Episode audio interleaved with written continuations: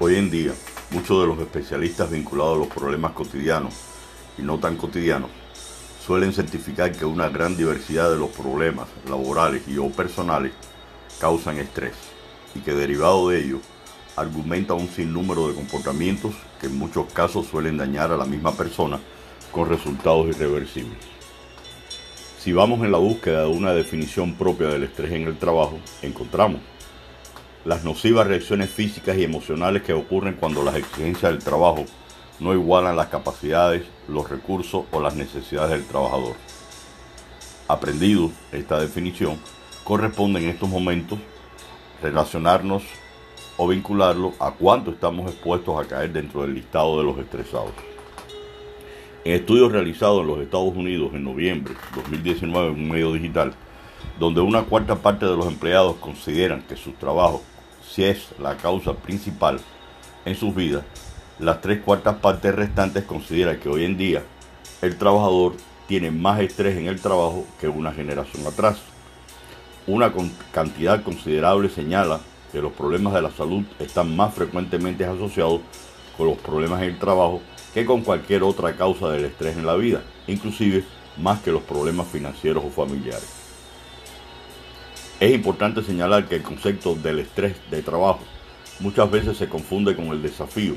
pero estos conceptos no son iguales. El desafío nos vigoriza psicológicamente y físicamente y nos motiva a aprender habilidades nuevas y llegar a dominar nuestros trabajos. Cuando nos encontramos con un desafío, nos sentimos relajados y satisfechos, más cuando podemos apreciar que el producto de nuestro trabajo es satisfactorio y superior si se le añade por parte del evaluador una calificación superior a dicho resultado. Esto hace que el desafío se convierta en un ingrediente importante del trabajo sano y productivo a diferencia del estrés. ¿Qué factores se han identificado como causantes del estrés? La interacción del trabajador y las condiciones de trabajo, la personalidad y el estilo de sobrellevar el estrés, el diseño de los trabajos, trabajo pesado, descansos infrecuentes, turnos y horas de trabajos largos, cambios de orientaciones acerca del trabajo de forma frecuente o la indecisión ante tomas de decisiones por las instancias superiores que no bajan. El estilo de dirección, donde hay poca o nula participación por parte de los trabajadores en la toma de decisiones,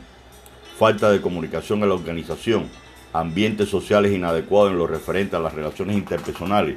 donde hay carencia de trabajo en equipo, falta de ayuda, colaboración a todas las instancias, expectativas de trabajo mal definidos o imposible de lograr, demasiada responsabilidad, demasiadas funciones. Ante tantos problemas, entonces, habrá que pensar en una serie de estrategias de prevención que concentran a los trabajadores y las formas o vías de colaboración que permitan sobrellevar las condiciones exigentes del trabajo, el rediseño mismo del trabajo, la revisión de los procesos y procedimientos que tiendan a reducir el burocratismo, respetar el cumplimiento de los planes de trabajo, una adecuada planificación del trabajo a todas las instancias, asegurar que el volumen de trabajo coordine con las habilidades y los recursos de los trabajadores.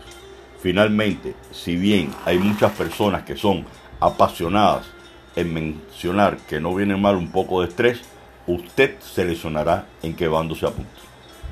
Muchas gracias.